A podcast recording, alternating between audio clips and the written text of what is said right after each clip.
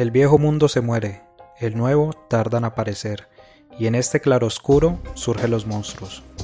Esto escribió el viejo Sardo cuando en Europa se alzaban las fuerzas oscuras que pondrían en riesgo al mundo en los años 30 del siglo pasado. Hoy nos encontramos en la misma situación. Peligros y esperanzas se juntan para hacer del futuro algo incierto.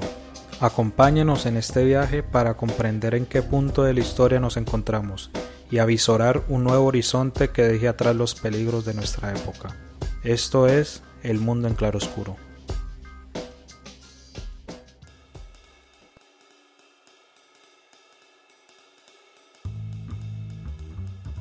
Durante muchas décadas Estados Unidos fue el actor principal en la escena internacional.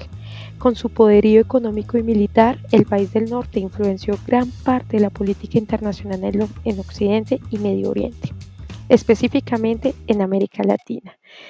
Intervino en la consolidación de políticas económicas de diversa índole y en la instauración de dictaduras militares pasados los años 50. Sin embargo, un nuevo gigante pelea su hegemonía a nivel mundial, China, quien a principios del siglo XX era principalmente feudal, se convirtió en un país con un poderío económico sin igual. Millones de exportaciones a nivel mundial, adelantos tecnológicos y demás la han convertido en la única potencia con capacidad de desbancar a Estados Unidos del primer puesto. Con la conducción de Angie Ordóñez y la producción de Sergio Hernández, Hoy, en el mundo en claro oscuro, hablaremos de China en las relaciones internacionales.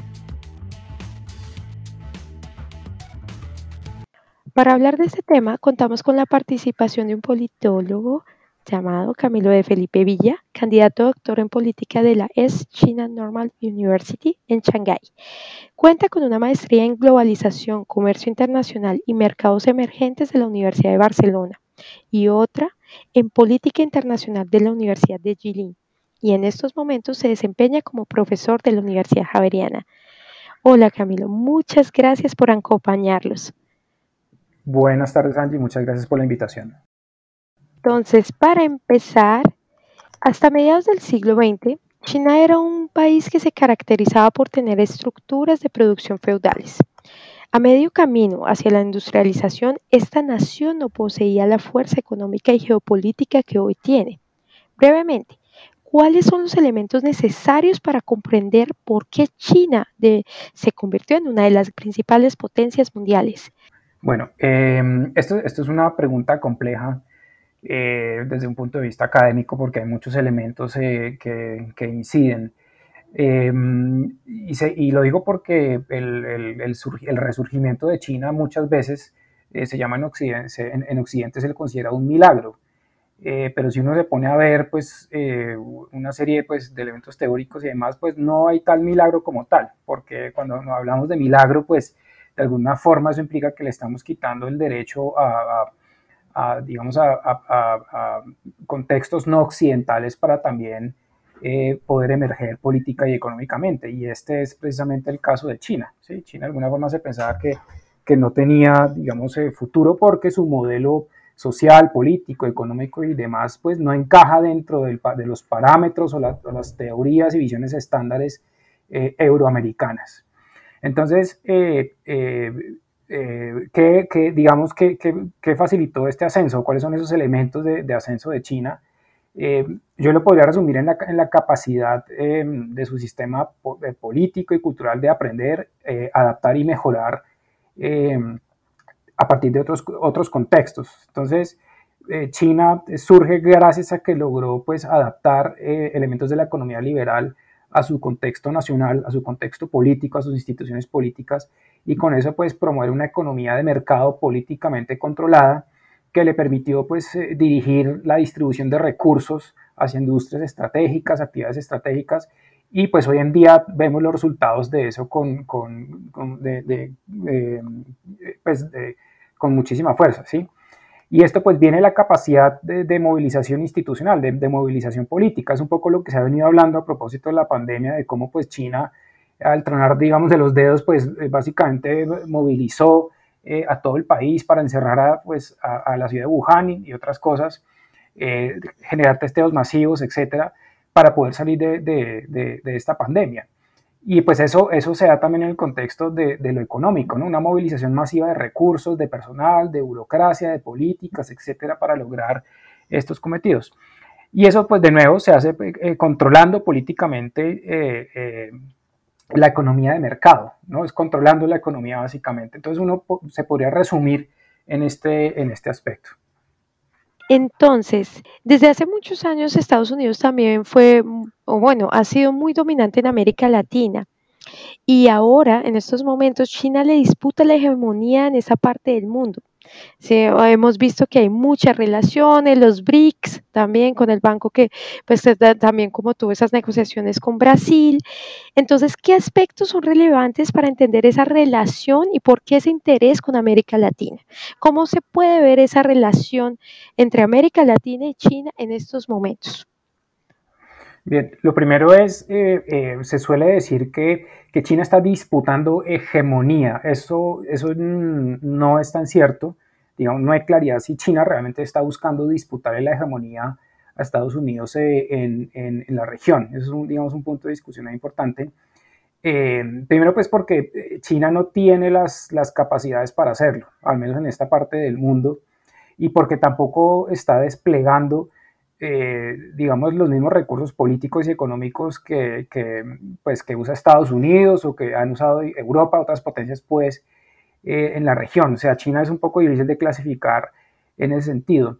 Y tampoco es claro si China realmente tiene un interés político en llegar hasta acá, porque es que llegar hasta acá y desbancar a Estados Unidos ideológicamente, culturalmente, pues es un costo muy alto, ¿no? O sea, mantener un, un imperio a escala global es algo tremendamente costoso.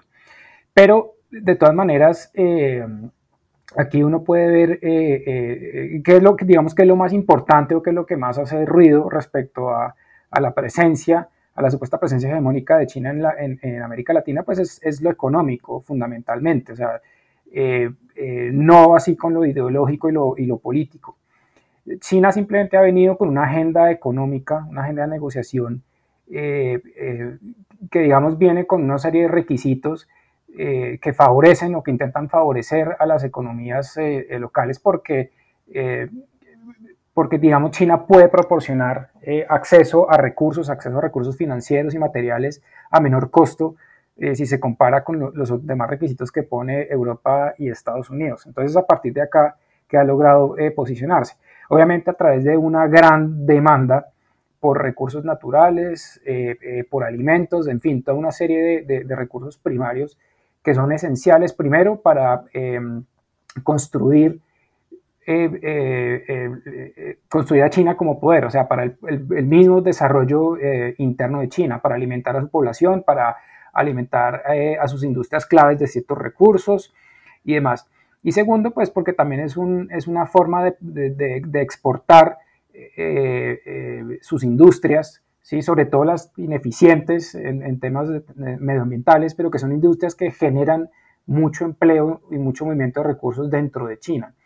Entonces América Latina ahí tiene, tiene, tiene ese rol y obviamente pues nosotros tenemos una estructura productiva eh, primaria y entonces aquí se juntan eh, una demanda con una, pues, con una necesidad eh, fácilmente. Y creo que esto a futuro pues será muy difícil de romper a menos pues que haya una voluntad política en América Latina muy fuerte, pero lo cual lo veo difícil.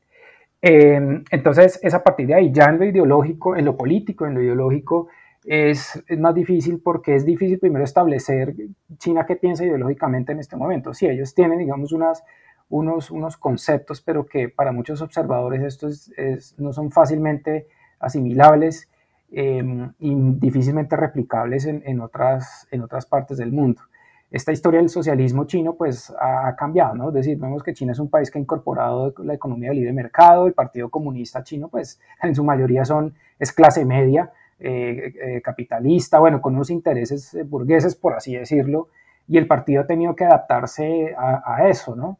Entonces ahí hay, es difícil, digamos, saber qué, qué ideología quiere, quisiera exportar China. Em, entonces, sí, se puede situar en, eso, en ese aspecto económico, en el comercial esencialmente, en el comercio y en las inversiones. Es interesante ver esa relación que, digamos, se, se, transmite o se puede evidenciar que hay una relación económica, pero no hegemónica, ¿no? Entonces, en eso se hace una claridad porque no, pues no se, o sea, China no está buscando lo mismo que Estados Unidos, como es un control frente a América Latina. Sin embargo, eh, sí se está viendo cómo ese mercado que hay entre los recursos naturales que nosotros ofrecemos como América Latina, ¿cierto? Y esa demanda que tiene que abastecer China. Entonces, en ese orden de ideas, hay, hay una idea que, también resuena mucho cuando uno habla de China y es el tema de paz consortis, que es un concepto que se utiliza mucho para el tema de las relaciones internacionales que eh, se da con los vecinos, ¿no? Eh, Camboya, Myanmar, Laos, Tailandia, Vietnam, etcétera. Entonces, de lo que se plantea desde acá es que China nunca ha tenido como esa, ese interés, como ciertamente lo tuvo Japón, ¿cierto? De, colonizar e imponer un sistema, ¿no?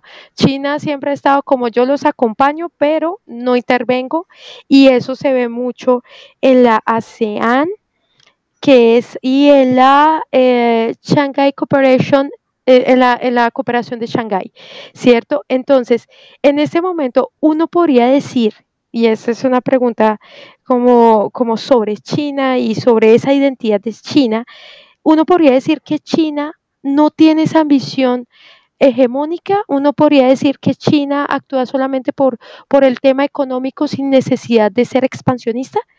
Em, sí, bueno, aquí, aquí digamos hay unas, unas, miradas encontradas, pero lo primero, sí, efectivamente, eh, China no tiene una tradición colonizadora. Ellos, eh, pues, en su historia premoderna y hasta el siglo XX, pues, no, eh, no invadieron países, o sea, no tuvieron un proyecto colonial como si lo tuvo Europa.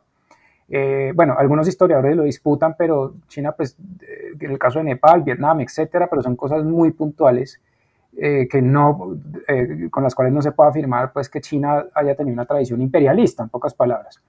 Es, eh, ah, bueno, y la forma, digamos, de, de, de ellos de aproximarse, digamos, a ASEAN, al sudeste asiático y demás, es a través de esquemas de integración, digamos, poco profundos, que son más de consulta y de coordinación, más, más que de compromisos estilo Unión, Europea, ¿no?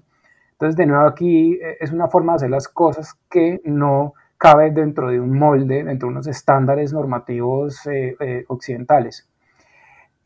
Pero ahora hablando, digamos ya pasándolo, digamos, al tema de, de, la presencia global de China en la franja de la ruta y demás, lo que uno ve pues en círculos de opinión es que pues sí, el tema, el, el, el tema de mm, hegemonía, imperialismo, pues se ha trasladado sobre todo pues al tema de la, de la trampa de la deuda, ¿no? Es decir, China tiene un gran músculo financiero y ha invertido en proyectos, se ha prestado pues eh, recursos a lo largo de, de, Asia Central, de América Latina, por supuesto en este momento Ecuador y demás.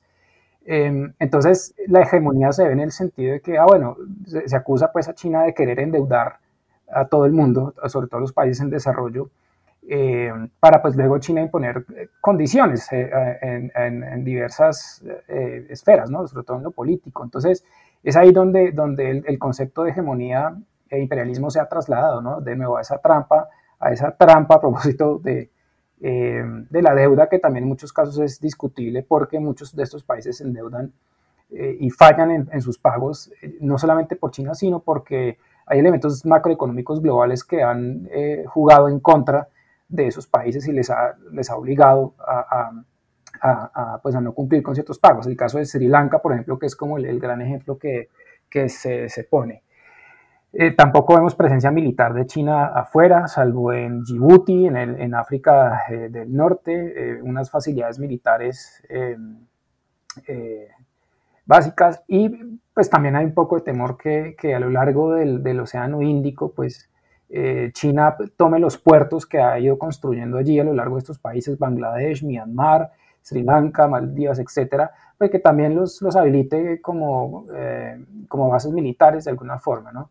Entonces, eh, em, esa es, digamos, de nuevo la definición de, hegemonía que uno puede ver con China en este momento y que la prensa ha capitalizado muchísimo, por ejemplo, y la opinión pública estadounidense y demás.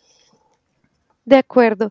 Y en este caso, por ejemplo, con la crisis que nosotros tenemos actualmente y que hemos visto que China pues ha disminuido, eh, o sea, en cifras ah, sorprendentes, la disminución del virus en su territorio, uno podría decir que este nuevo, este nuevo escenario podría presentarse como una nueva opción para el resurgimiento de esta, de esta potencia y superar a Estados Unidos? ¿O, o uno podría decir que no se tiene ese músculo, bueno, se tiene el músculo financiero, pero no sabemos si hasta el punto de reemplazar a Estados Unidos como uno de los pioneros mundiales?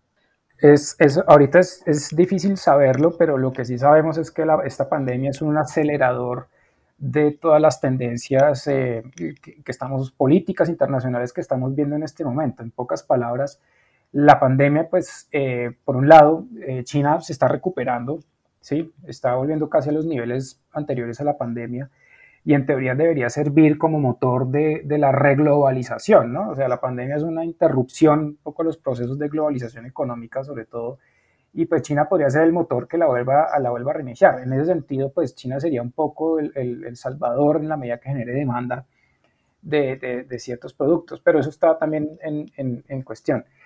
Eh, pero eso también va a acelerar la respuesta que Estados Unidos deba darle al frente al, al, ascenso de China, ¿no? Y eso lo vamos a ver ahora en noviembre con las, en las elecciones en Estados Unidos.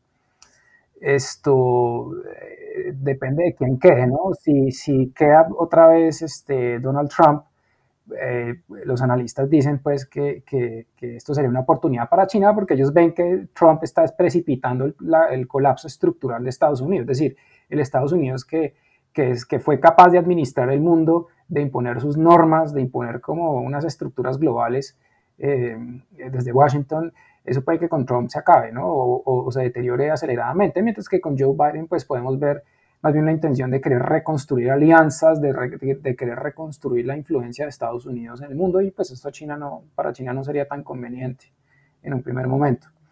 Eh, lo, y lo bueno, y lo otro es que, digamos, la pregunta así como se genera y la visión general es que no podemos ver el sistema internacional en términos de suma cero, de que quien gana pierde, sino hoy en día la interdependencia, los fenómenos transnacionales son tan complejos y sobre todo en el caso de China, que muchas veces lo, eh, la mejor alternativa es cooperar con, con, China, ¿no? Porque de no hacerlo, pues ellos van a reaccionar y se van a cerrar aún más, van a querer cerrarse aún más y generar, digamos, un, eh, un escenario parecido al de, una, al de la Guerra Fría. También quiero tomar otro elemento que, bueno, que, que, que usted ya había evocado y es el tema de las deudas. Las deudas en América Latina con China. Nosotros vemos el tema también que ya, ya, por ejemplo, el método Bogotá lo va a hacer una empresa china. Y entonces, en este caso, nosotros podemos eh, decir que es mejor o peor eh, esta relación con China para nosotros frente a Estados Unidos, por ejemplo. O sea, comparativamente no tenemos, como usted lo ha dicho, no tenemos una relación de intervención ni, ni, de dominación y menos colonizadora, pero sí hay una relación económica bastante estrecha y que puede, digamos, llevar sus consecuencias. Entonces, eso para nosotros como latinoamericanos y, y bueno, teniendo en caso que nosotros somos una potencia media, en el caso colombiano, y que tenemos las grandes potencias como Brasil, México, ¿cierto? Y pues Centroamérica, que digamos no, no tenemos las mismas condiciones. Entonces, para nosotros es bueno o malo o qué y qué oportunidades o qué, digamos, retos nos queda de estas relaciones que se están yendo, que se están dando con China. Eh, pues las relaciones económicas con China de por sí pueden ser buenas o malas, eso, eso depende ya de la voluntad política, no solamente de Colombia, sino de, pues, del resto de los gobiernos de, América Latina. Eh, puede ser buena, puede ser buena en la medida en que América Latina, bueno, y Colombia pues diseñen una estrategia eh, hacia China, y en este, en este momento no existe, ¿a qué me refiero con eso?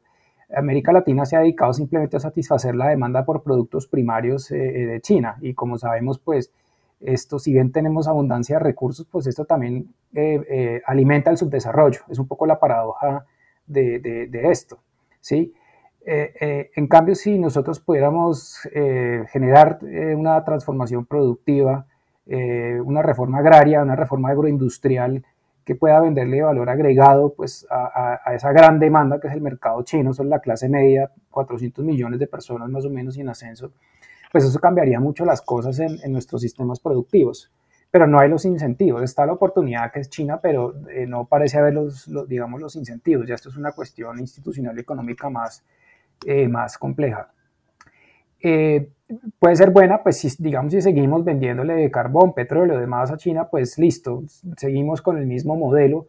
Eh, eso pues podría tal vez compensar eh, pues las pérdidas que, que, se están dando en América Latina con la pandemia, pero seguiríamos profundizando esos esquemas y más se empeoraría en la medida que los gobiernos insistan en ese esquema, de, en ese modelo económico, pues, y terminen es relajando las, las las medidas medioambientales, control de, atraer esa inversión en recursos primarios, eso sería eh, extremadamente perjudicial. Entonces, en este momento hay, hoy hay otra oportunidad, sería muy buena, que es eh, empatar, digámoslo así, eh, la oferta china en economía sostenible, ¿sí? En, economía verde. Es algo que se está desarrollando allá. Ellos tienen este tema de la civilización ecológica, entonces quieren promover desarrollo sostenible en sus inversiones y, con América Latina hay una oportunidad de hacerlo, pero también pues depende mucho de, nuestra, eh, del diálogo político y de las estrategias que, que, que despleguemos. De acuerdo. Una de las grandes diferencias que uno puede notar es también la política industrial, ¿no? Que, que ha sido uno de los ejes fundamentales de la política en China, sobre todo pues el tema de los subsidios a las empresas, también el desarrollo de tecnologías para las micro y grandes y medianas empresas y que tiene una vigilancia y control del Estado. Mientras que si en, en América Latina no tenemos una verdadera política industrial y que los intentos han sido fallidos. Pero bueno, en eso en términos económicos, digamos, los términos ideológicos o en términos ideológicos y políticos, esta, esta diferencia de visiones entre nuestros gobiernos, por ejemplo, el gobierno de, hoy con Iván Duque frente a una China que tiene un, un país, dos sistemas, pero que es un es, es socialista, ¿no? Entonces, ¿cómo esto, este tipo de diferencias entre estas visiones políticas podría, podría afectar estas relaciones o cómo usted ve esa relación con, con Iván Duque, por ejemplo, y con China? O sea, ¿es posible llegar a estos acuerdos con esas diferencias de, de visión? Eh, no, yo creo que la, no, no, hay, pues con la visión política de China, la visión política económica de China no hay, no hay esencialmente conflicto eh, en Colombia. Pues sería más a nivel de opinión, ¿no? Porque China es poco entendida en Colombia. Eh, y bueno, se le ve como un país comunista, o sea, que se acerca, digamos, un poco como las narrativas de, de la izquierda que tanto aquí se han criticado y demás. Pero eh, yo con el gobierno de Iván Duque, pues al contrario, yo veo que mm, cuando él visitó China eh, hace dos años, eh, empezó a haber un entusiasmo, se renovó pues el entusiasmo por, por, las relaciones, ¿no? Esto se consideró un relanzamiento de las relaciones y yo lo que he podido ver pues es, es entusiasmo y sobre todo movimiento, ¿no?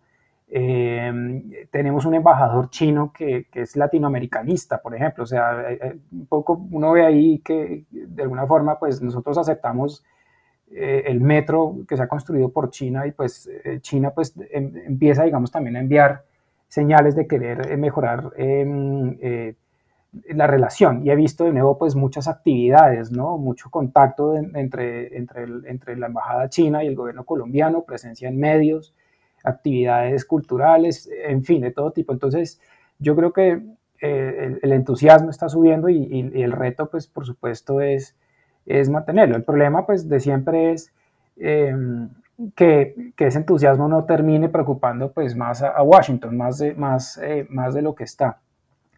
Eh, pero de nuevo, más allá en términos ideológicos, yo no, no veo contradicción, pues porque entre otras cosas China, a China tampoco le importa, es decir, China y sobre todo con América Latina siempre ha establecido relaciones independientemente, independiente pues de, de, de, de la ideología de los partidos en el poder en la región. Incluso durante los años del maoísmo esto se podía, se podía ver, ¿no?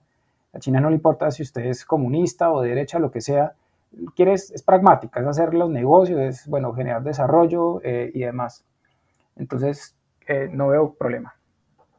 Entonces, en esta parte, ¿cómo podríamos definir ese sistema político ideológico chino? ¿A qué nos enfrentamos nosotros? Si bien, claro, hay una preferencia por las relaciones económicas, ¿cómo podríamos definir esa, esas relaciones, ese, ese sistema ideológico? ¿Cómo, ¿Cómo podríamos definir a China en ese sentido? Em, el sistema ideológico chino, como yo mencioné al principio, ellos, ellos dicen, es el socialismo eh, con características chinas, ¿sí? Eh, pero es un socialismo eh, que, como dije, pues ellos, digamos, la base social ya no es el, proletariado, por así decirlo, campesinos y, obreros, sino es la clase media, ¿sí? De 90 millones de personas que forman el Partido Comunista, la gran mayoría vienen de la clase media, una clase media que se formó gracias a la economía de libre mercado introducida en el país. Entonces, eh, eh, un poco, digamos, el, discurso de ellos es, básicamente la importancia del desarrollo, ¿no? De una sociedad modestamente acomodada eh, y, cuando se logra ese bienestar gracias al desarrollo económico, pues eso es el socialismo en marcha, ¿no? Es decir, a quien se le atribuye el éxito económico y por, lo tanto la felicidad nacional, la, felicidad, social, es al partido, ¿no? Y em, se entiende, digamos, que introducir el mercado es una misión ideológica, es una misión social, más que una misión del mercado como tal. Sí, hay una diferencia con el, con el neoliberalismo. Entonces se atribuye al partido, de nuevo, esa, eh, eso, ese, esos, esos éxitos. Y para ello, pues, despliegan también otras narrativas accesorias, que es el, tema civilizacional, ¿no? Es decir, China complementa, digamos, eh, eh, su éxito económico, su éxito en sacar a millones de personas de la pobreza, además, eh, con lo que ellos han sido como civilización, ¿no? Es decir, ellos miran a su pasado y, recurren a, todo lo que han alcanzado, a su antigüedad, a sus inventos, a sus sistemas de pensamiento, etcétera, etcétera, y lo traen a futuro, al presente eh, como algo que debe celebrarse y debe replicarse, ¿no? Y esperan que la población también asuma eh, esos valores y, digamos, piensa en, ese, en, ese, en, la, grandeza de lo que es eh, China. Entonces es una, es una amalgama de cosas y como yo les decía al principio, culturalmente, pues ellos tienen esa capacidad de, conciliar opuestos. En este caso sería eh, el, socialismo, pues de antes, por así decirlo, con, con el liberalismo económico y crear esa amalgama para, para, para generar este, este, este modelo. ¿Sí? este modelo de desarrollo económico mixto, pues. Entonces, eh, así, digamos, no podría definirlo, no podría definirlo. Esto es más una misión propagandística, ideológica, espiritual que se atribuye el partido más que un contenido teórico bien desarrollado. De acuerdo. Y en ese sentido, por ejemplo, todo lo que ha habido, bueno, toda la problemática con el Tíbet, el estado tapón que le llaman, y, digamos, hay, hay una, hay, es muy interesante este caso, porque de un lado tenemos una paz con Certis como concepto que es multilateralista, que eh, tiene una gran capacidad de negociación, que tiene el poder económico para hacerlo, pero también eh, han habido conflictos dentro del país, ¿no? Con ese un país, dos sistemas. También lo hemos visto con el estado del Tíbet. Hemos visto hace poco las manifestaciones que hubo en Hong Kong, que fueron muy violentas. Entonces, nosotros como América Latina, tenemos, o sea, es bueno en parte seguir este modelo. ¿Qué podrían ser las oportunidades que vemos como ejemplo de este, de este modelo? ¿O, ¿O qué nos puede dejar como enseñanza este país que nos lleva miles de años en términos de desarrollo? Eso, bueno, eso es, em, es, es un tema em, eh, un poco complicado. Primero, pues uno no puede extraer, uno puede, eh, digamos, extraer inspiración desde China, pero no importar su, modelo, ¿no? Porque las condiciones eh, culturales, geográficas y demás en China y América Latina son muy diferentes. Y fueron unas condiciones eh, físicas específicas las que, que obligaron a China y también a Japón y Corea, pues a emprender unos modelos autoritarios y desarrollistas, pues que, que, hoy en día se ven, se, se ven, los, eh, se ven los resultados. Entonces, y nosotros no tenemos esas condiciones iniciales, por, por, así decirlo. ¿sí? Aquí ya es muy diferente los puntos de partida.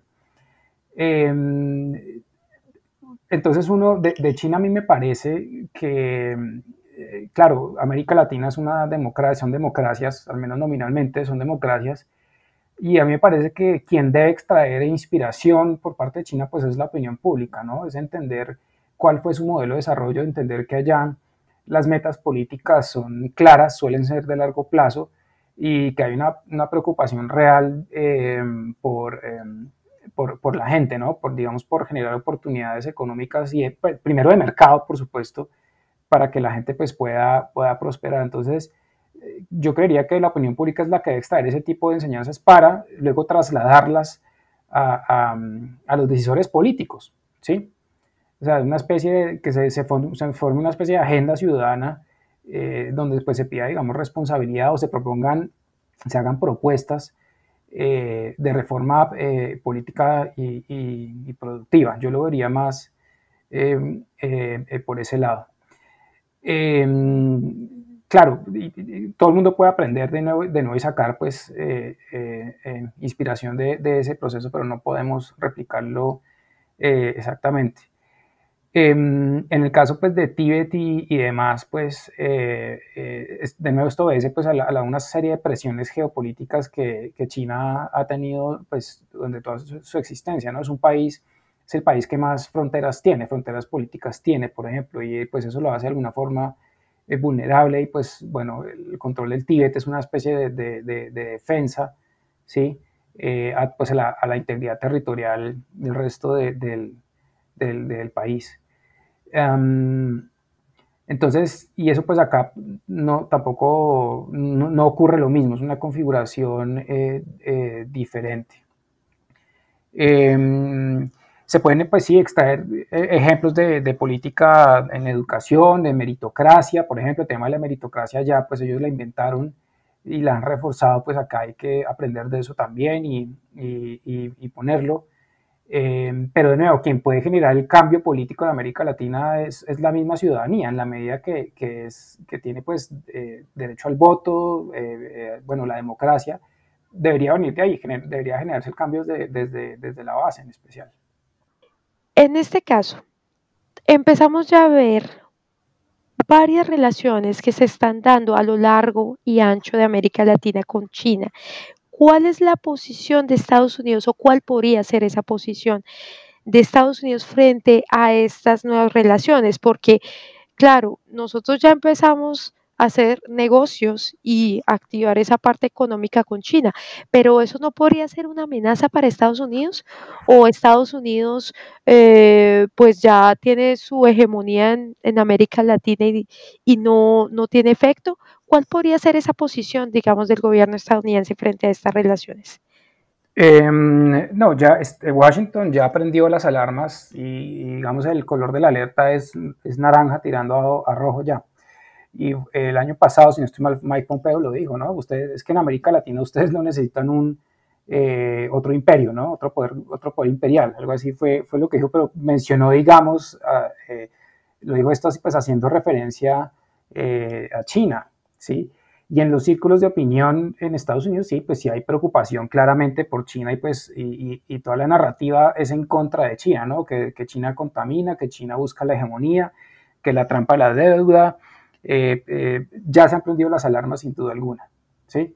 Eh, Estados Unidos pues ha respondido no como lo hacía antes cuando nosotros éramos más importantes para ellos, pero sí ha empezado pues a, a desplegar algunas iniciativas de, en inversión, en cooperación y demás, un poco para contrarrestar esa presencia de China, pero falta una respuesta integral fuerte como por ejemplo cuando se dio con el Plan Colombia, por ejemplo, este tipo, este tipo de, de cosas pues no están, pero sí, sí hay preocupación, pero de nuevo, pues, pero China lo sabe, China entiende perfectamente que este es el patio trasero, ellos lo llaman así también, de Estados Unidos, y China tampoco tiene realmente el interés de centrarse, de, de, digamos, de gastar tanto esfuerzo en esta parte del mundo, o sea, no podemos darnos como la, la importancia que, que, no tenemos eh, para China, para China es mucho más importante el, el, sudeste asiático en este momento la frontera con India, sus fronteras inmediatas, entre otras cosas, pues porque en este momento hay crisis muy fuertes, ¿no? Hay unas crisis de, de, estabilidad fuertes en Hong Kong,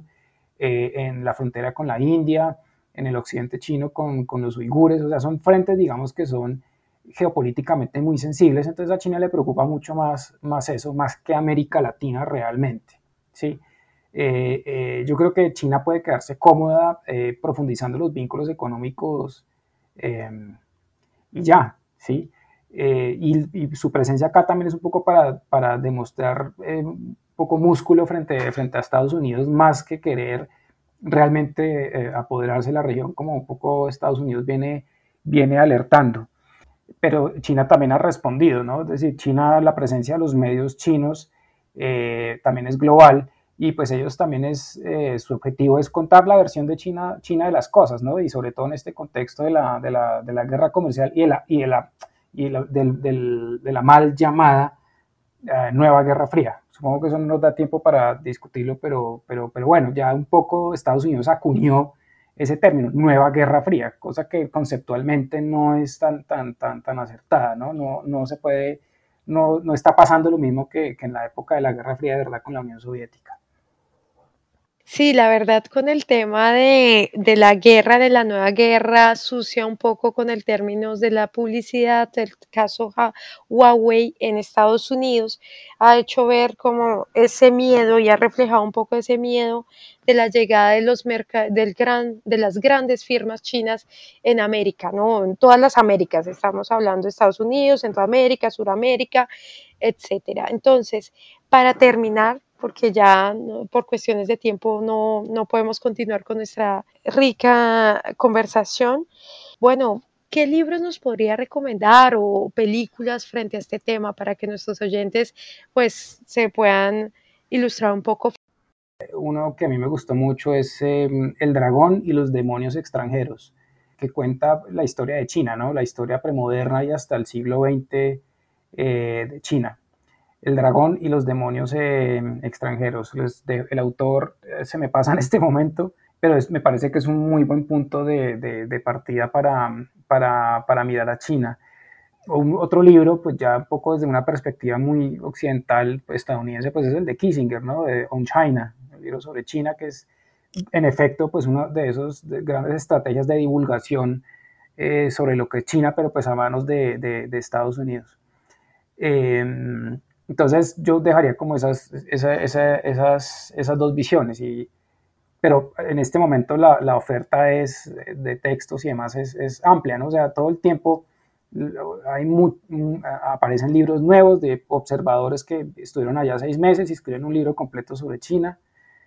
Yo recomendaría mirar los sinólogos, eh, los, a los sinólogos eh, clásicos, Marcel Granet, eh, bueno, y demás, Lucian Pay, eh, más desde ese lado, eh, sean Golden, etcétera, desde esa, lectura cultural de China me parece que es menos desapasionada y menos orientalizada, menos eurocéntrica, ¿sí?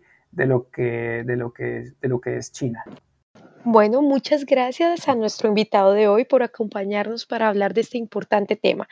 Invitamos a nuestros oyentes a seguirnos en nuestras cuentas de Spotify y YouTube para que no se pierdan lo que está por venir. Igualmente, nos pueden seguir en Twitter en nuestra cuenta arroba mclaroscuro.